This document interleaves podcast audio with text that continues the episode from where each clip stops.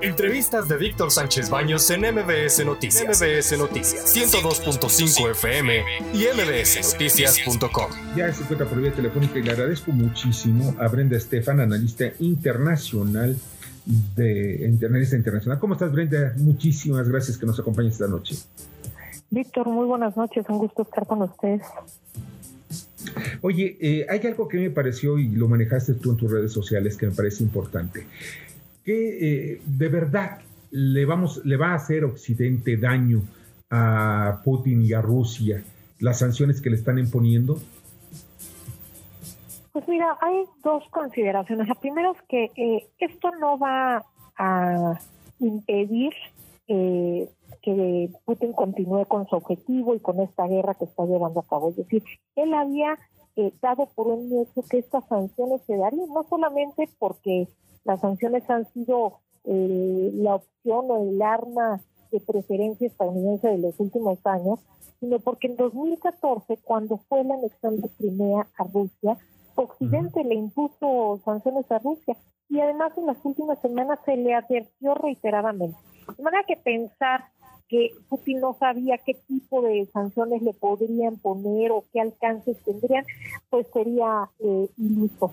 Em, más allá de eso, lo cierto es que eh, si vemos cómo él fue tomando decisiones, parecía que quería un poco blindar su sistema financiero y económico porque eh, fortalece su sistema, su sector agrícola y agroalimentario, eh, creó un sistema equivalente al SWIFT, pero en una versión rusa, eh, que si bien no tiene de ninguna manera el peso ni la conectividad global que tiene SWIFT, sí permitiría que la economía rusa siguiera operando eh, en caso de que fuera desconectado de SWIFT. Este sistema, Víctor, ya está conectado con uno similar en China y uno similar en Irán.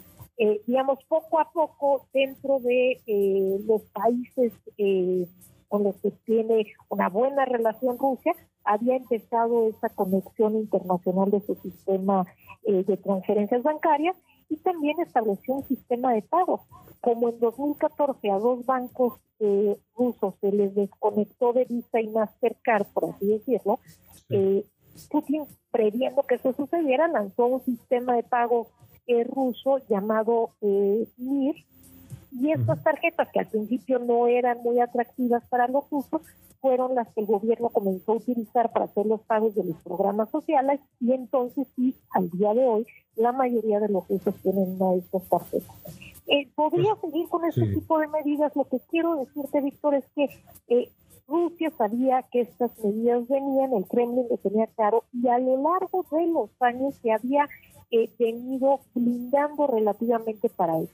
Eso no significa que las sanciones no le harán daño a la economía estadounidense, eh, perdón, eh, rusa, pero sí significa que se tomaron eh, decisiones para que el daño no fuera tan grave.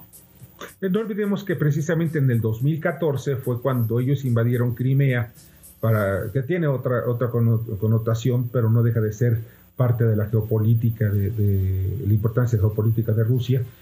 ¿Por qué? Porque en aquel entonces también impuso eh, Occidente una serie de medidas, una serie de, de, sanciones también al gobierno ruso. Y pues ahí sí, en aquella ocasión sí les pegó y les pegó duro. Bernardo Sebastián, ¿alguna pregunta? Sí, buenas noches.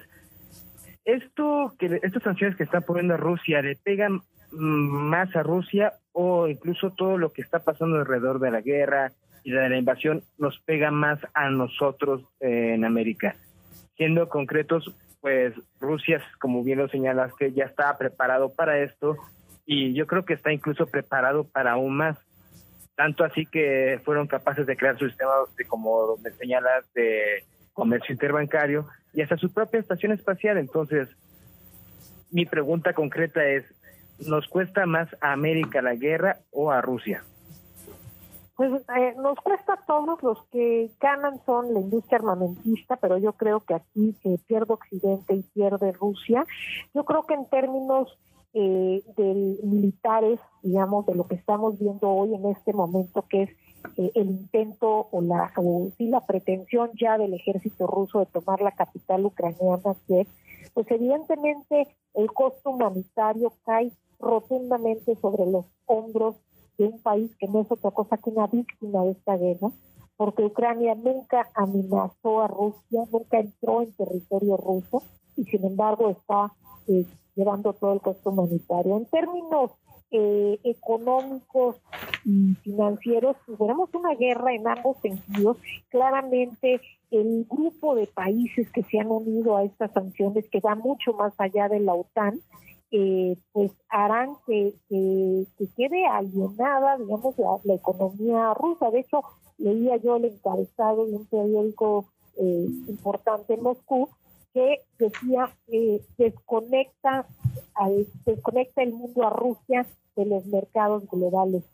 Entonces, eh, sí. hay esta percepción incluso desde su lado, pero eso no significa que Rusia no pueda dar coletazos, es decir, no es lo mismo imponer sanciones a un país como eh, Cuba en su momento que eh, tenía mucho menor intercambio comercial con otros países del mundo, la globalización a gran escala no se había dado, eh, entonces no había esta interacción de las economías. Lo que sucede hoy con la economía rusa en un mundo globalizado es que hay una serie de cadenas de suministro, hay comercio importante en ambos sentidos.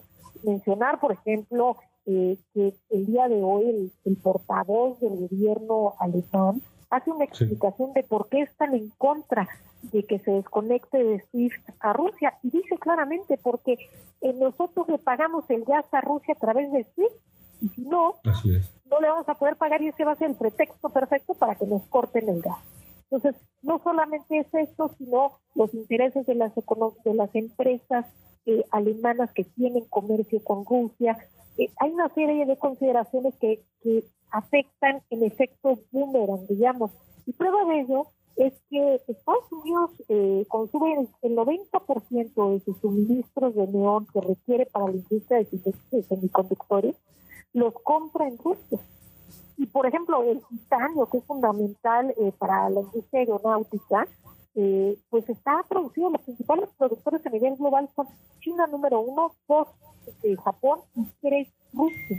Y las empresas de aeronáuticas de Occidente, Boeing y Airbus, han intentado diversificar eh, a quién le compran este titanio, pero dada la estructura del mercado es muy difícil eh, diversificarse de los proveedores eh, rusos. Estos son solo ejemplos de que esto a nivel comercial no será en una sola vía. hay quien dice, pero Putin se estaría dando un balazo en el pie al tomar una medida de esta naturaleza en plena guerra cuando necesita vender, ¿cómo les va a dejar de vender? Pero bueno, Putin en 2014, cuando le ponen las sanciones, toma una medida agresiva que es eh, cerrar la importación de todos los alimentos de Europa y Estados Unidos. En ese momento, en 2014, un tercio de los alimentos que consumía Rusia venían del extranjero.